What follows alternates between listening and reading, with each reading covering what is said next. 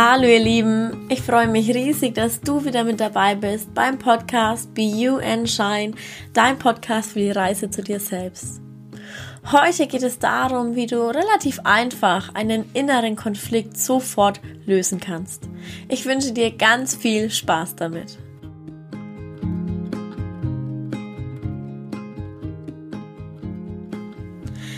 Vielleicht kennst du das auch. Du hast eine schwierige Entscheidung zu treffen und spürst innerlich total den Konflikt in dir.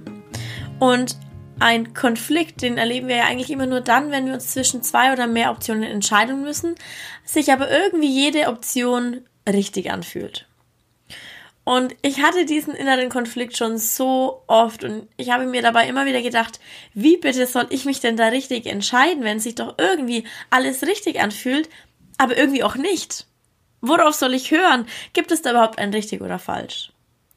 Und je wichtiger die Entscheidung ist, umso schwieriger fällt es uns, sie wirklich auch zu treffen.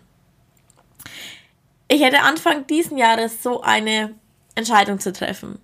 Einfach für mich, wie es beruflich und dementsprechend natürlich auch für mich örtlich weitergehen soll. Und ich habe mit so vielen Menschen darüber gequatscht, mit Freunden, mit Familien und so weiter.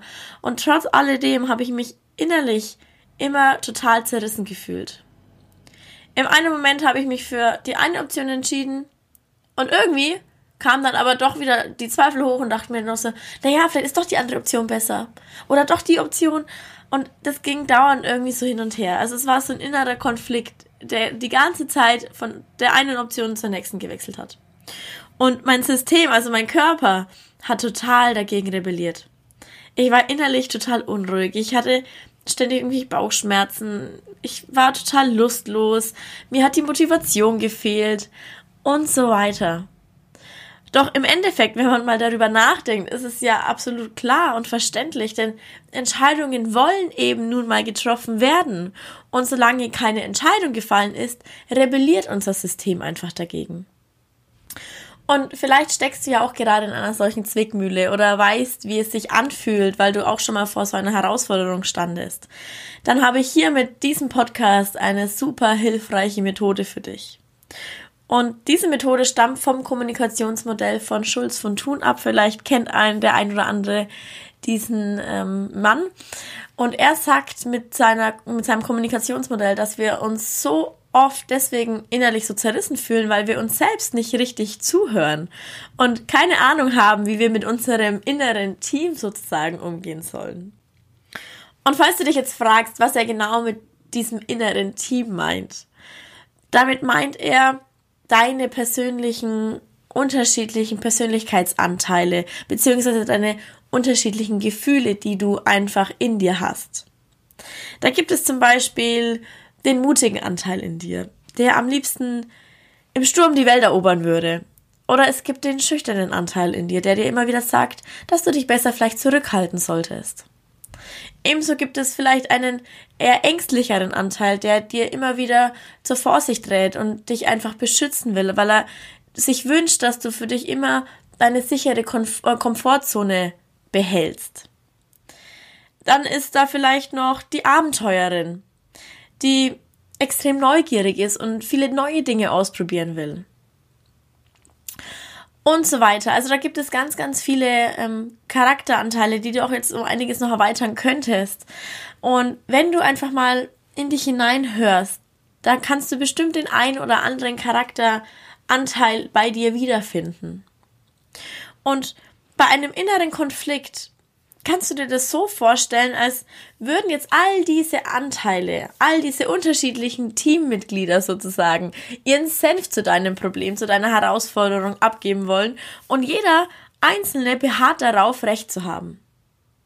Und genau das ist dann meistens der Moment, wo du nachts wach liegst, wo du Bauchschmerzen bekommst, wo du dich innerlich total zerrissen fühlst, wo du das Gefühl hast, dein Kopf explodiert gleich, weil du einfach nicht weißt, was die richtige Entscheidung für dich ist. Doch in genau solchen Momenten ist es wichtig zu wissen, wie du wieder Klarheit in all das reinbekommst. Und der erste Schritt dafür ist einfach, du musst dir bewusst machen, du bist der Boss. Mach dir immer wieder bewusst, dass deine Emotionen, besonders wenn es starke Emotionen sind wie Angst, wie Liebe, wie Scham oder sonstiges, dass zwar diese Anteile in dir sind, aber dass du der Chef dieser Emotionen bist. Und der zweite Schritt ist dann, höre einfach immer wieder in dich hinein und höre so mit diesen einzelnen Anteilen in dir zu. Denn wenn du doch der Chef bist, dann ist es einfach deine Aufgabe, deinem Team in dir zuzuhören. Hör auf deine einzelnen Symptome. Hör auf die unterschiedlichen Anliegen, die Sorgen, die Meinungen, die Ratschläge von den einzelnen Anteilen. Und am einfachsten geht es, wenn du dir wirklich einfach Zeit für dich nimmst, einen Block zur Hand nimmst und dir in Ruhe wirklich mal deine Gefühle, dein Chaos einfach versuchst aufzuschreiben. Und am Ende kannst du all die Emotionen und Gefühle, die du jetzt vielleicht gerade aufgeschrieben hast, zu den verschiedenen Anteilen zuordnen. Da gibt's zum Beispiel den Draufgänger, den Ängstlichen, die Ruhige und so weiter. Und dann schaust du dir an, was die positive Absicht des jeweiligen Anteils eigentlich ist. Was ich damit meine, will ich dir anhand von einem Beispiel zeigen. Meine Entscheidung war es zum Beispiel letztes Jahr, ob ich weiterhin studieren soll und anschließend einen sicheren Beruf eingehen soll oder ob ich mich einfach selbstständig mache. Da war auf Blatt 1 zum Beispiel die Ängstliche. Die Ängstliche sagt, ha, im Studium und im sicheren Beruf, da bist du sicher. Du bekommst jeden Monat dein Gehalt. Du musst dir keine Sorgen machen. Und auch wenn du den Job eigentlich überhaupt gar nicht machen willst, ist es mir trotzdem lieber, dass du monatlich abgesichert bist. Die positive Absicht dahinter war, ich möchte dich beschützen. Dann gibt's Blatt 2, das wäre zum Beispiel die Macherin. Die sagt sowas wie, du hast so viele tolle Ideen für deine Selbstständigkeit, du hast so viel Potenzial, du hast so viel Freude an dem, was du tust, an dem, was du dir vorstellen kannst. Du willst mehr Entscheidungsfreiheit. Die positive Absicht dahinter war, ich möchte, dass du dein Leben gestaltest. Dann gibt es Blatt 3. Das wäre zum Beispiel die Kreative. Die Kreative sagt sowas wie, du willst doch selbst etwas erschaffen und deiner Kreativität freien Lauf lassen. Die positive Absicht dahinter, naja, ich möchte, dass du deine Kreativität auslebst.